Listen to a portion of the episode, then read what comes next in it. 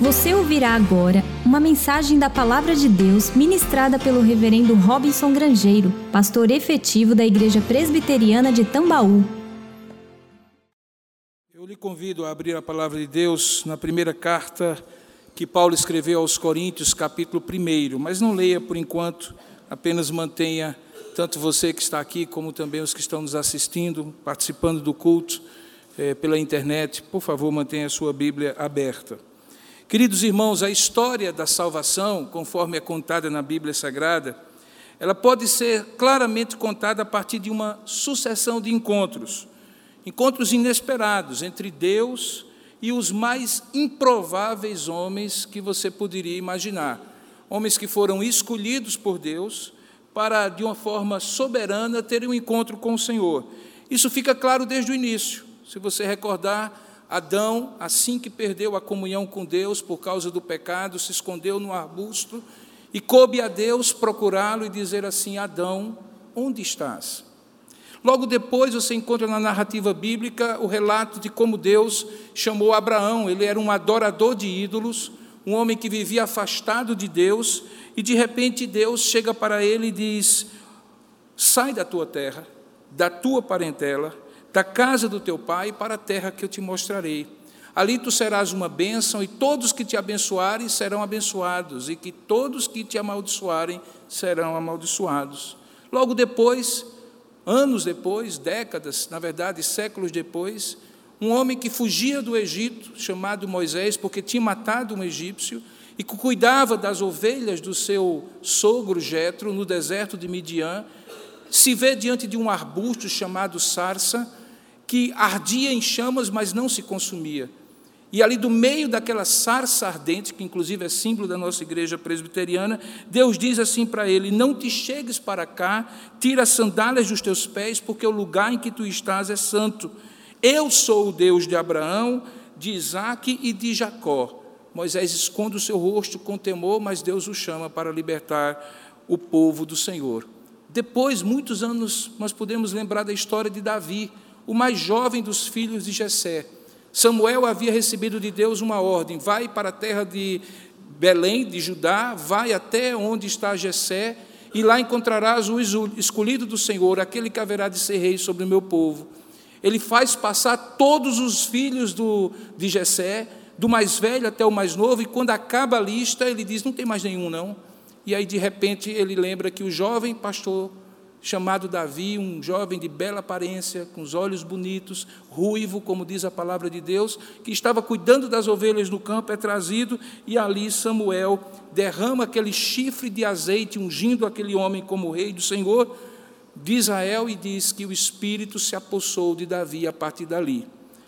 Depois, lá no Novo Testamento, você encontra pescadores como João, Tiago, André e Pedro, que estavam nos seus afazeres sem imaginar que poderiam ser, um dia ser discípulos do Senhor, e Deus então chama e diz assim: Vinde após mim, eu vos farei pescadores de homens.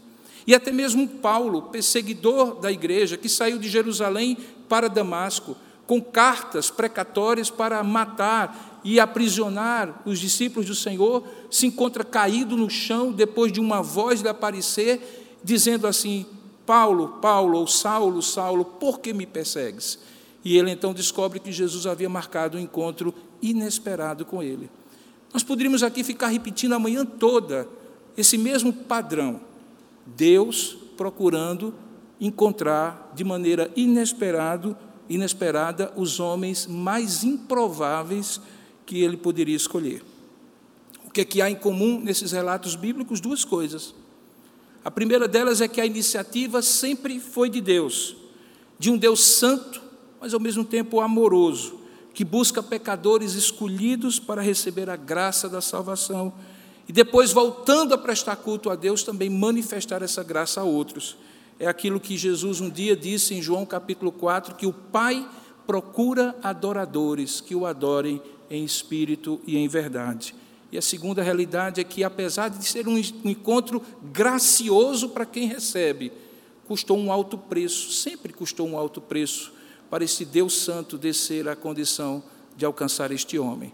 Mas de todas as histórias, de toda a Bíblia, o encontro mais inesperado, o lugar do encontro mais inesperado com a pessoa mais improvável da história acontece na cruz.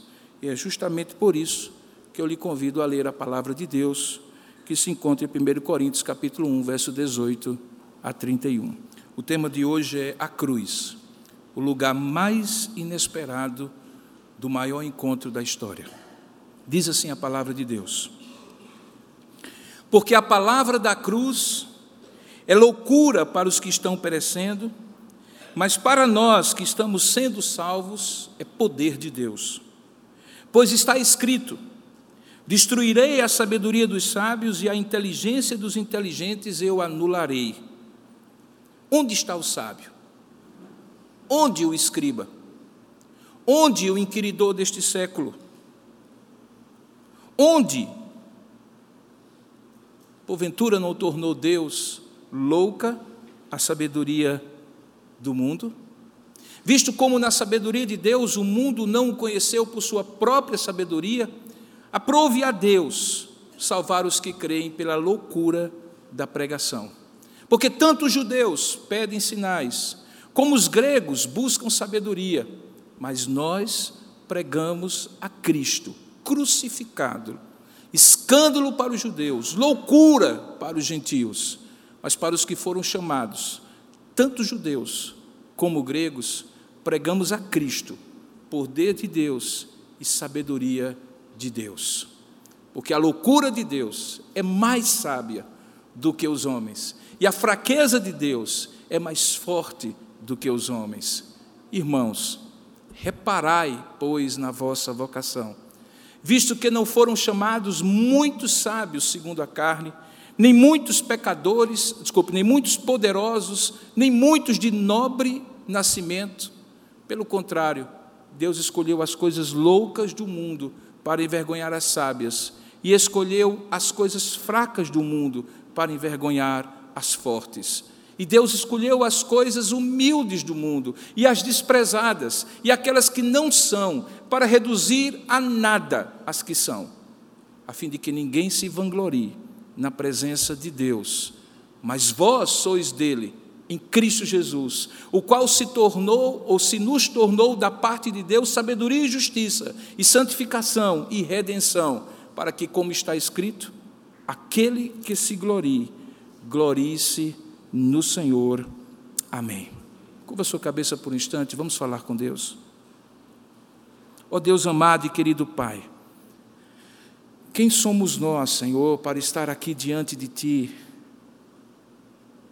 numa manhã deste domingo, que é Teu dia, que inicia uma nova semana, e dirigirmos sequer nossos pensamentos e palavras e atitudes na Tua direção, sabendo nós que Tu és santo, justo e puro, e nós pecadores e falhos e imperfeitos.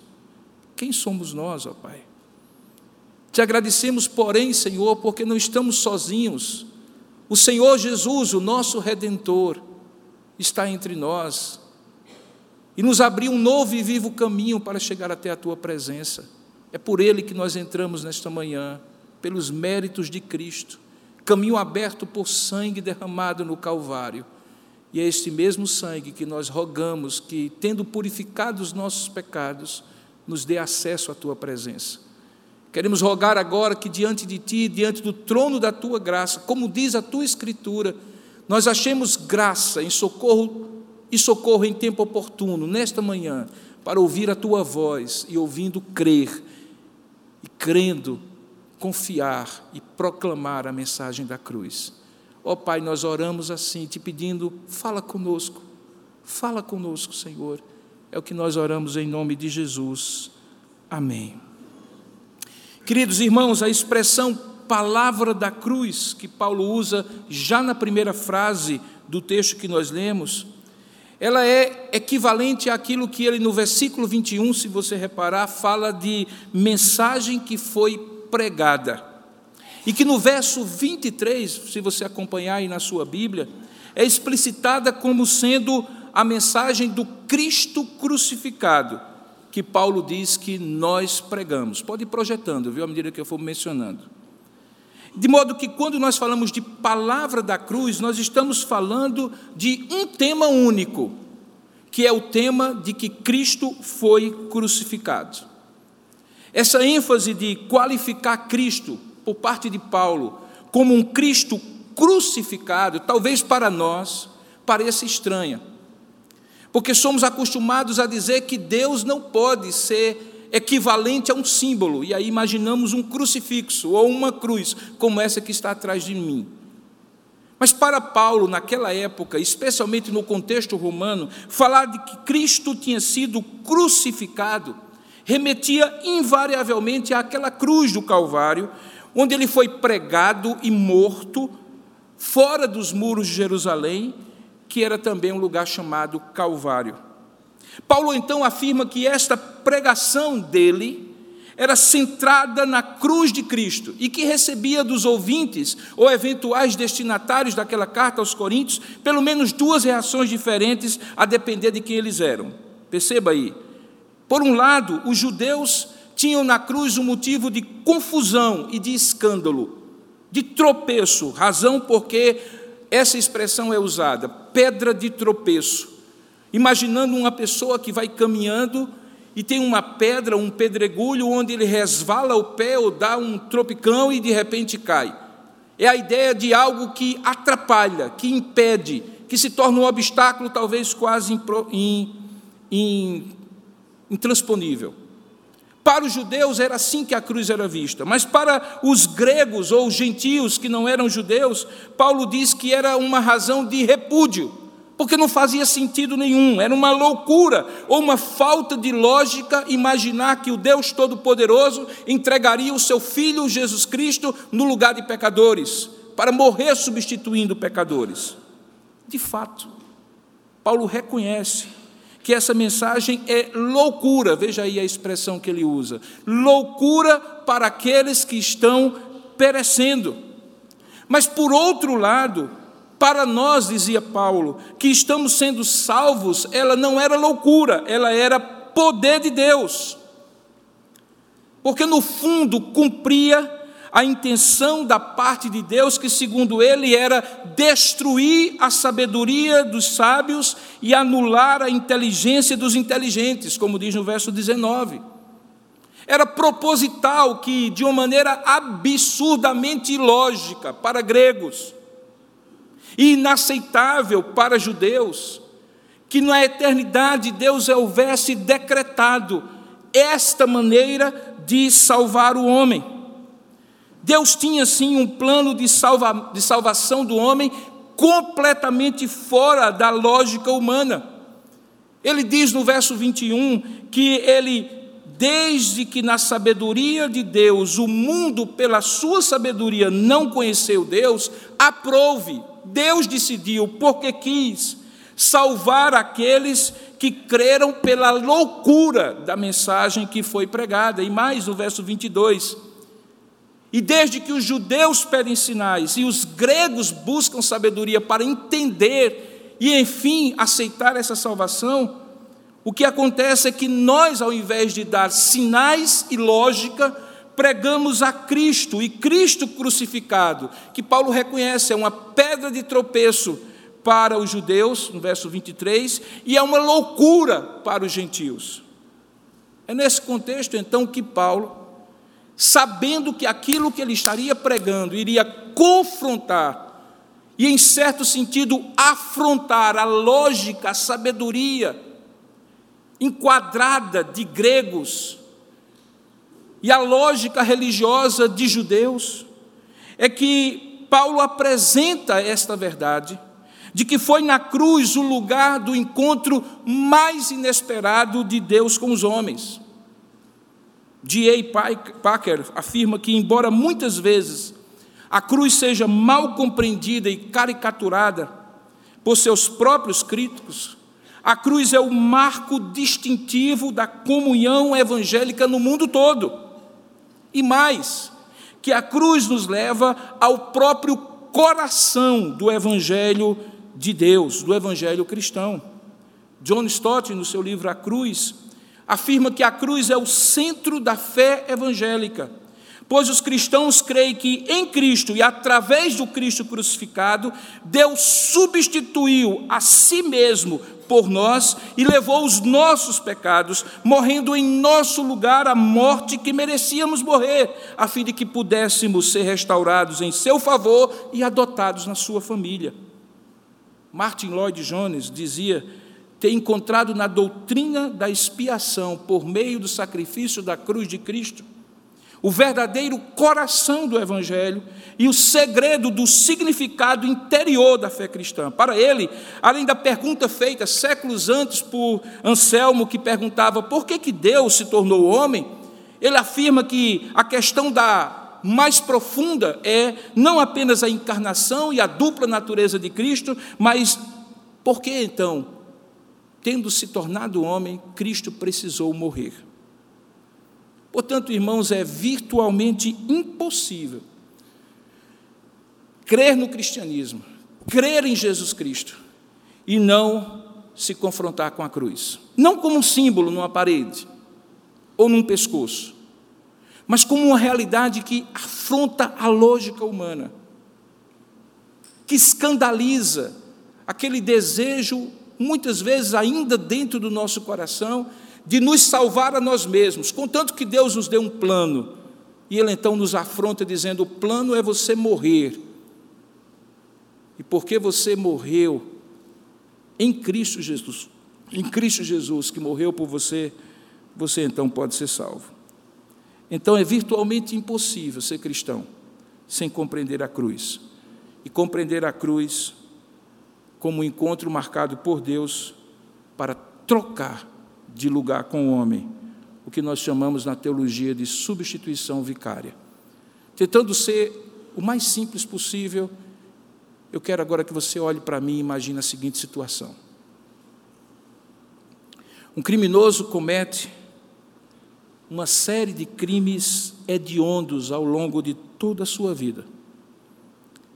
Por esses crimes, ele tem que um dia se apresentar diante de um juiz que certamente vai prolatar uma sentença de morte, tal é a gravidade de sua vida fora da lei. Ele busca, mas não consegue ninguém para defendê-lo. Seja porque não tem dinheiro suficiente para pagar os custos da sua causa, seja porque, mesmo que tivesse alguém que pudesse lhe defender, a repulsa provocada pelos seus crimes afasta qualquer defensor. Então o juiz, sabedor que ninguém poderia se apresentar diante dele sem um advogado, e que aquele criminoso sequer tinha condições de se defender sozinho, tal era a sua inabilidade em justificar os seus atos e a sua própria má vontade em reconhecer os crimes terríveis que cometera e pelos quais deveria morrer, resolve então designar o mais improvável defensor público. E quem era ele? Ele procura na comarca e descobre o sujeito mais correto em sua vida pessoal, na sua vida familiar, na sua vida moral, na sua vida profissional. Aquele que costumamos chamar de Caxias. Um homem extremamente preparado, na verdade, o mais preparado de todos homem que tinha participado de boa parte dos estudos e da formulação, se não de toda a lei que naquele momento iria ser julgada, usada para julgar aquele criminoso. Inesperadamente, ele aceita, de bom grado, e até com uma certa satisfação, a tarefa de defender o indefensável. Todos na cidade se admiram de tamanha empatia e compaixão daquele homem. O dia então chega. Imagina aqui comigo. O criminoso diante do juiz. O corpo de jurados ao lado, já com o veredito na mão, pois no interrogatório das testemunhas todas reconheceram os crimes e mais, apontaram para o criminoso como culpado, sem nenhuma concessão, sem nenhuma atenuante. Então o advogado pede esse advogado, designado pelo juiz, para se aproximar do meritíssimo. lhe é concedido. Ele chega e sussurra algumas palavras ao ouvido do juiz. E depois volta para o lado do réu. E, surpreendentemente para todos, põe a sua mão, o seu braço sobre o ombro daquele criminoso, que olha para ele assustado, com um gesto de misericórdia e de empatia. O juiz bate o martelo, todos agora precisam fazer silêncio, porque o veredito final será pronunciado. Ele fala: Por todos os crimes cometidos e claramente estabelecidos na lei, comprovados pelas testemunhas aqui presentes e reconhecidos pelos jurados como crimes dignos de receberem a pena máxima, a pena mais severa, eu lhes sentencio a pena de morte da maneira mais cruel que só os piores criminosos devem receber, e em praça pública, para sua vergonha, diante dos olhos de todos.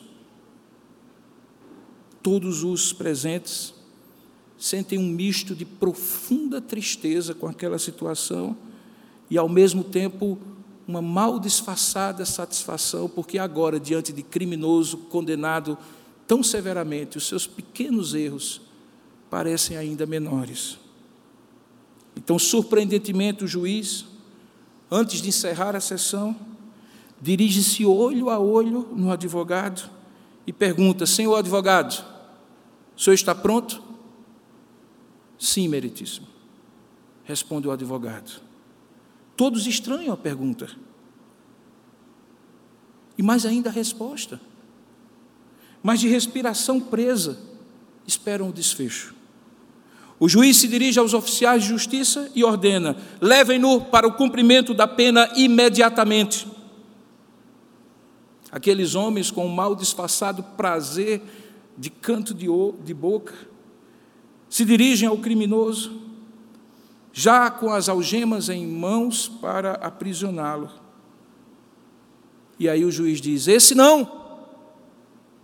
E aponta para o advogado. Os homens param sem entender e o público faz um bochicho que aumenta de volume.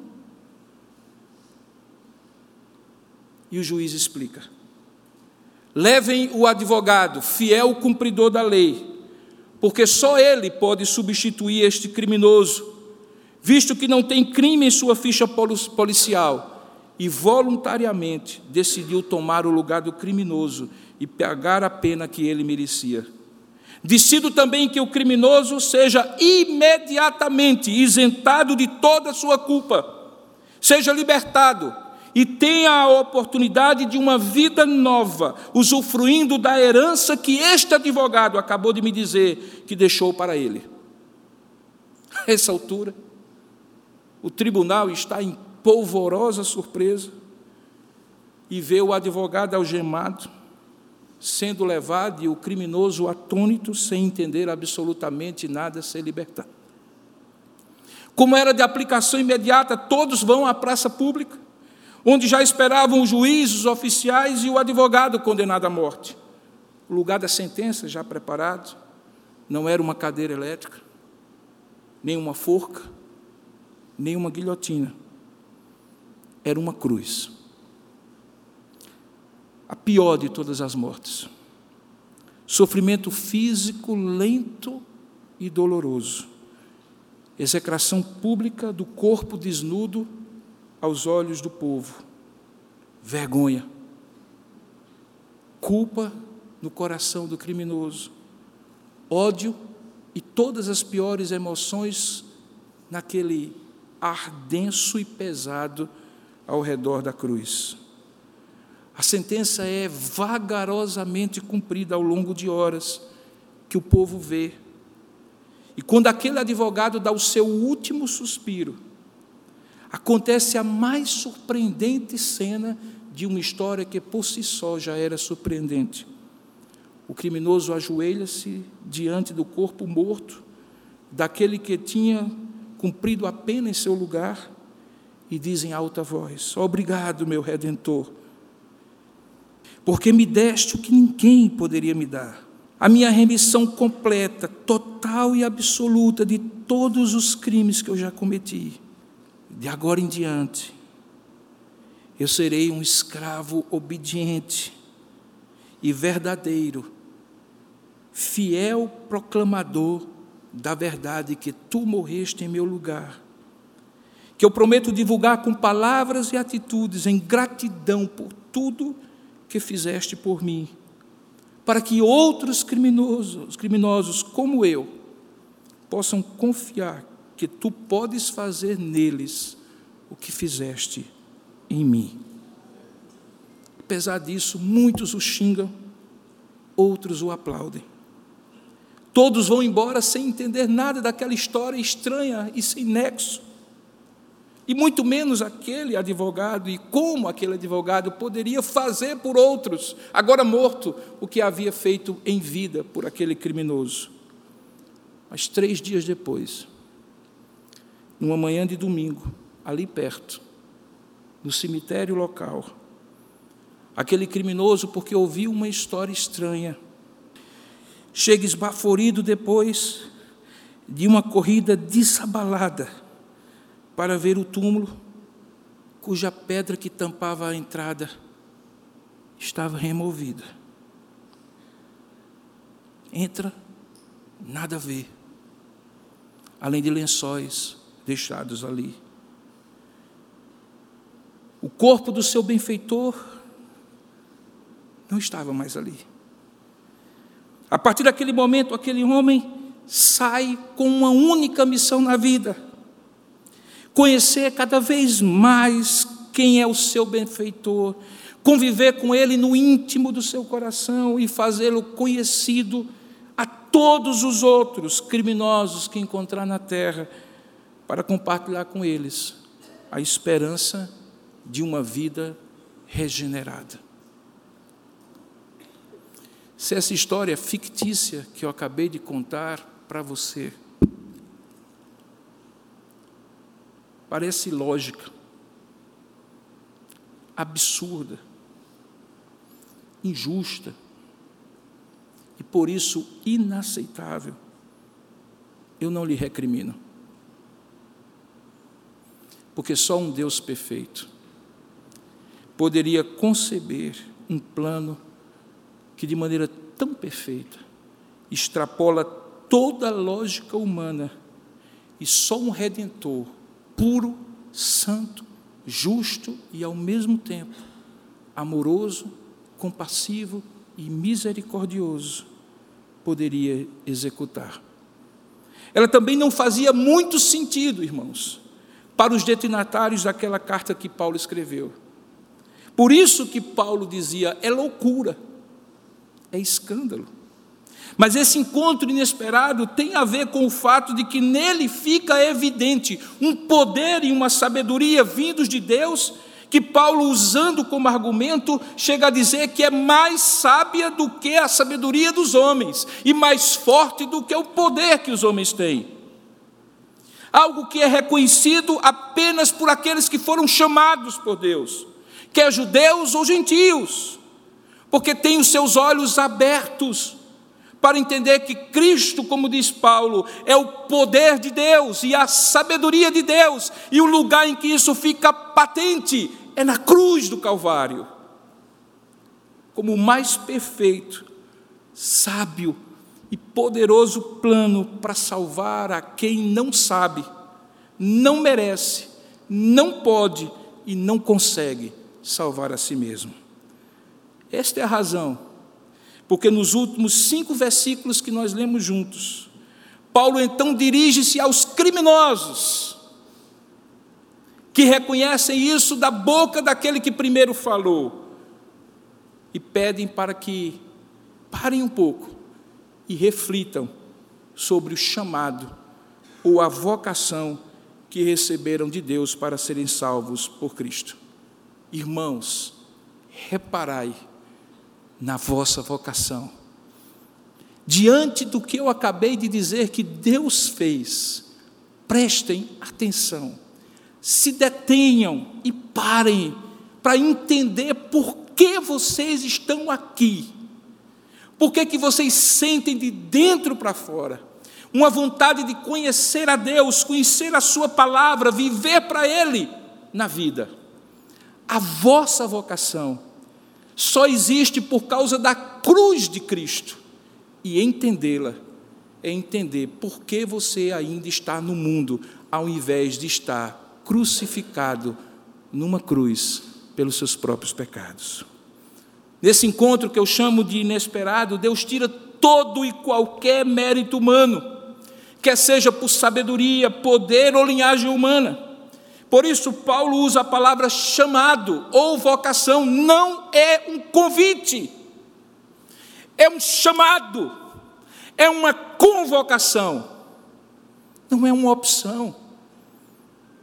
É um chamado tão eficaz que Deus não se detém diante de qualquer resistência humana. Ele diz: Não foram muitos sábios de acordo com a carne, verso 26, não muitos poderosos e não muitos de nobre nascimento quem Deus chamou. Pelo contrário, ele revela ter sido somente pela própria iniciativa soberana de escolher aqueles que ninguém escolheria. Vocês estão aqui porque ninguém escolheria vocês para estar aqui diante de Deus. Vocês não são os melhores, vocês são os piores. Nós somos os piores e não os melhores.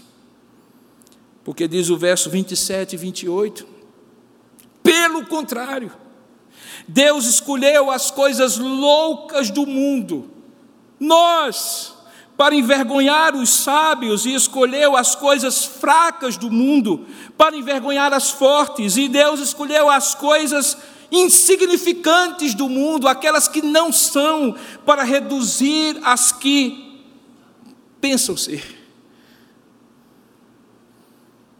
com um único propósito, verso 29, a fim de que nenhum homem, ninguém, possa se vangloriar na presença de Deus. A lógica do mérito, eu faço e por isso mereço, mereço que os judeus tinham, pensando que suas obras de justiça supostamente lhe dariam algum direito de merecer a salvação, ou a lógica da razão dos gregos e gentios que queriam primeiro entender para depois aceitar e crer, cai por terra, porque não são os sábios, nem os fortes, nem os que se acham alguma coisa que diante de Deus, mas as coisas loucas fracas, insignificantes e desprezadas que Deus escolhe. Nesse encontro, Deus, inesperadamente, resolve manifestar o seu amor da maneira mais improvável possível, presenteando os escolhidos com a maior de todas as heranças, aquela que o advogado deixou, além de morrer pela pessoa, para que ele usufruísse em vida que é a bênção de estar em Cristo. Em Cristo, todas as coisas lhe são dadas. Verso 30 diz: Mas por causa dele, de Cristo, vocês estão nele, em Cristo Jesus, o qual se tornou para vós sabedoria da parte de Deus, justiça, santificação e redenção, para que, exatamente como está escrito, se há alguma glória na vida, seja a de estar em Cristo. Aquele que se glorie, glorie-se no Senhor. Paulo, em outra carta escrita aos Efésios, coloca da seguinte maneira, e veja que coisa bela, profunda, verdadeira e mobilizadora, quando de fato reparamos na nossa vocação. Ele diz assim: Bendito o Deus e Pai de nosso Senhor Jesus Cristo que nos tem abençoado com toda sorte de bênção espiritual, Efésios 1, 3, nas regiões celestiais em Cristo, assim como nos escolheu nele antes da fundação do mundo, para sermos santos e irrepreensíveis perante Ele, e em amor nos predestinou para Ele para a adoção de filhos por meio de Jesus Cristo, segundo o beneplácito, a boa vontade de Sua vontade, para louvor da glória de Sua graça, que ele nos concedeu gratuitamente no amado. Nele temos a redenção pelo seu sangue derramado no Calvário, a remissão dos nossos pecados, segundo a riqueza da sua graça, que ele derramou abundantemente sobre nós, em toda sabedoria e em toda prudência. Desvendou-nos o mistério do seu plano, da sua vontade, segundo o beneplácito que propusera desde antes em Cristo, de que em Cristo todas as coisas viessem a convergir no final dos tempos, na dispensação da plenitude dos tempos, todas as coisas, dos céus e da terra, nele nós fomos feitos herança, predestinados segundo o propósito daquele que faz todas as coisas conforme o conselho da sua vontade, a fim de que de sermos para o louvor da Sua glória, nós, os que de antemão esperamos em Cristo, em quem também vós, depois que ouvistes a palavra da verdade, a mensagem da cruz, o evangelho da vossa salvação, tendo nele também crido, fostes selados com o Santo Espírito da promessa, o qual é o penhor, a garantia desta herança até o resgate da sua propriedade em louvor da sua glória. Ele fez mais. Ele perdoou. Ele morreu por você. Ele morreu em seu lugar. E ele ainda deixa uma herança em vida e por toda a eternidade para você. A cruz o lugar do mais inesperado encontro da história. Você lembra que eu disse na introdução, e eu estou concluindo a minha mensagem, que todos aqueles encontros da história da salvação tinham duas certezas e realidades: que a iniciativa sempre era de Deus e que houve um preço para que esses encontros acontecessem. Por isso eu lhe digo: se você não conseguir entender, pare agora se você não conseguir entender a loucura da mensagem da cruz, é compreensível. Mas só entendem aqueles que têm os seus olhos iluminados para a salvação. E justamente por isso, numa manhã de domingo como essa, supostamente eu estou falando uma velha e desgastada verdade para vocês, que se estão aqui em tese, supõe-se que creem na mensagem da cruz. Mas, queridos, essa verdade nunca vai ser velha, essa verdade nunca vai ser desgastada. Porque você pode conhecer bastante acerca de Cristo, tendo tudo em termos de conhecimento intelectual sobre Ele. Você pode conhecer muito bem quem ele foi, contar histórias sobre ele, onde ele nasceu, o que ele fez, os milagres que ele operou, suas falas, suas profecias e suas ordenanças. Você pode saber como ele viveu, como ele sofreu e como ele morreu. Você pode conhecer essa história de cor e salteado. Contudo, é possível conhecer o poder da cruz somente quando você experimenta, reconhece, está disposto a ser lavado pelo sangue derramado no Calvário. Não porque Cristo morreu por todo mundo, mas porque aquele criminoso que ninguém queria defender era você. Porque aquele ombro que recebeu o braço do Consolador, o primeiro deles, que veio para estar ao seu lado diante do reto juiz, era o Senhor colocando o ombro, um braço sobre o seu ombro. Sim, o mero conhecimento do nome de Cristo, da história de Cristo, das histórias sobre Cristo, das doutrinas de Cristo, não lhe salva. Jamais o salvará. Pelo contrário, tudo isso pode, na verdade, até condená-lo, porque você já não vai poder mais alegar desconhecimento. que você precisa é conhecer a cruz de Cristo como centro da mensagem que faz você estar vivo hoje e poder ter a eternidade diante de você. Se isso não acontecer, membro ou não dessa igreja, você corre o risco de morrer tendo que pagar pelos seus próprios pecados por toda a eternidade. Mas se você entende não com sua razão, mas espiritualmente, e por isso reconhece como um crente em Cristo que morreu por você, em seu lugar na cruz. Então, diante de tão gloriosa graça, deixa eu lhe dizer quais são as três únicas respostas que você pode dar ao sermão de hoje. E aí eu lhe relembro daquela parte da história que eu contei, que foi a mais, foi a mais inesperada de todas. O momento em que o último suspiro acontece e aquele criminoso que estaria morto àquela altura dos acontecimentos se ajoelha diante do seu benfeitor. Só três coisas podem brotar de um coração que recebe tão grande salvação. A primeira delas, uma gratidão.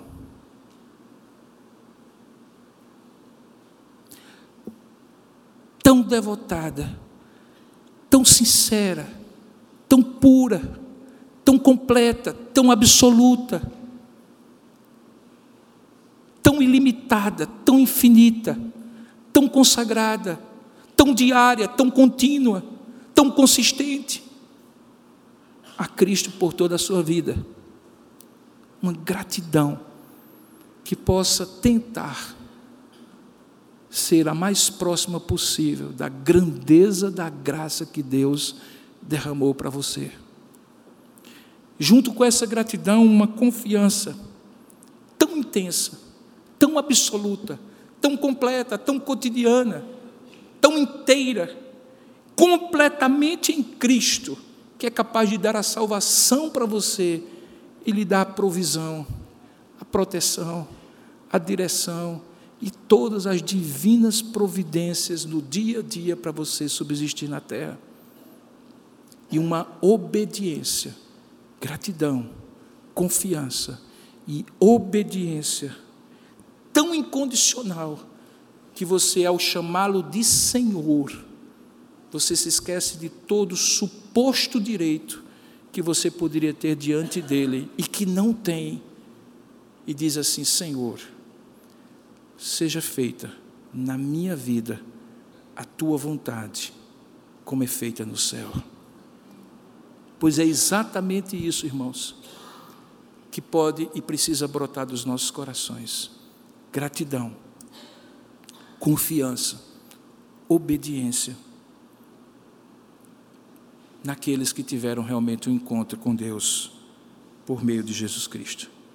Por isso, Paulo o mesmo autor do texto, em outra epístola endereçada às igrejas da Galácia do Sul, na Ásia Menor, diz assim: Longe de mim gloriar-me, senão na cruz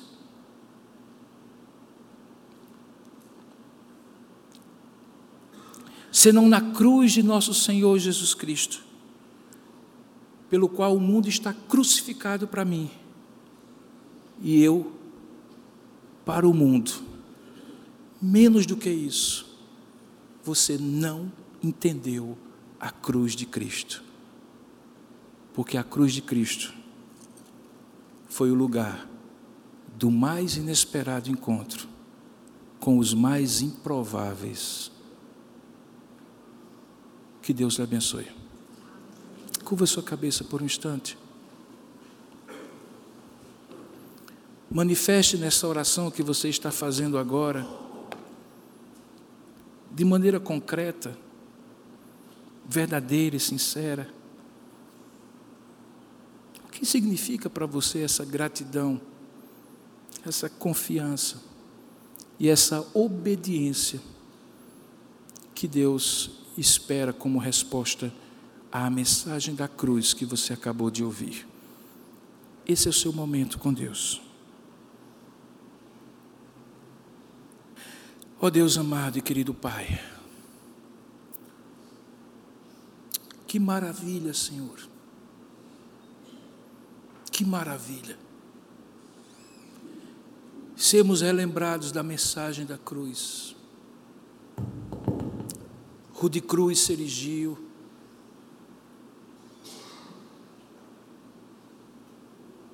Sim, Senhor, eu amo a mensagem da cruz. Ó oh Deus amado e querido Pai, olha agora os corações que estão aqui presentes, bem como aqueles que, onde quer que estejam, puderam ouvir essa mensagem e participar deste culto. Ó oh, Santo Espírito de Deus, aplica aos nossos corações o teu coração, o centro do coração do Senhor, o teu Evangelho que Cristo morreu em nosso lugar e por nós, para a remissão dos nossos pecados, e isto é a mensagem da cruz. Que ao entrar profundamente no nosso coração, Senhor, seja produzida a gratidão, a confiança e a obediência, que só aqueles que desprezam a loucura dessa mensagem a insensatez, a falta de lógica dessa história, mas tem os seus olhos abertos para entender que é um sublime propósito e um plano de um Deus sábio e poderoso e amoroso, como só tu és.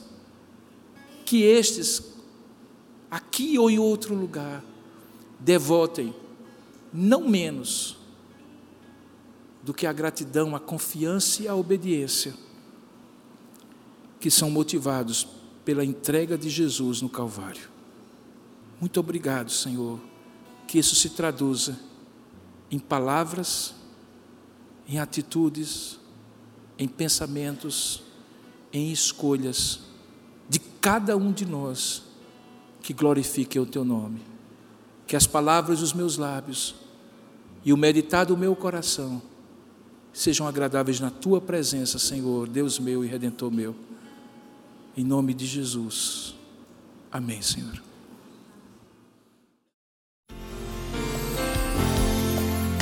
Você encontrará mensagens como esta, além de outros conteúdos e informações, nos canais oficiais da Igreja Presbiteriana de Tambaú, no Facebook, Instagram e YouTube. Deus abençoe sua vida.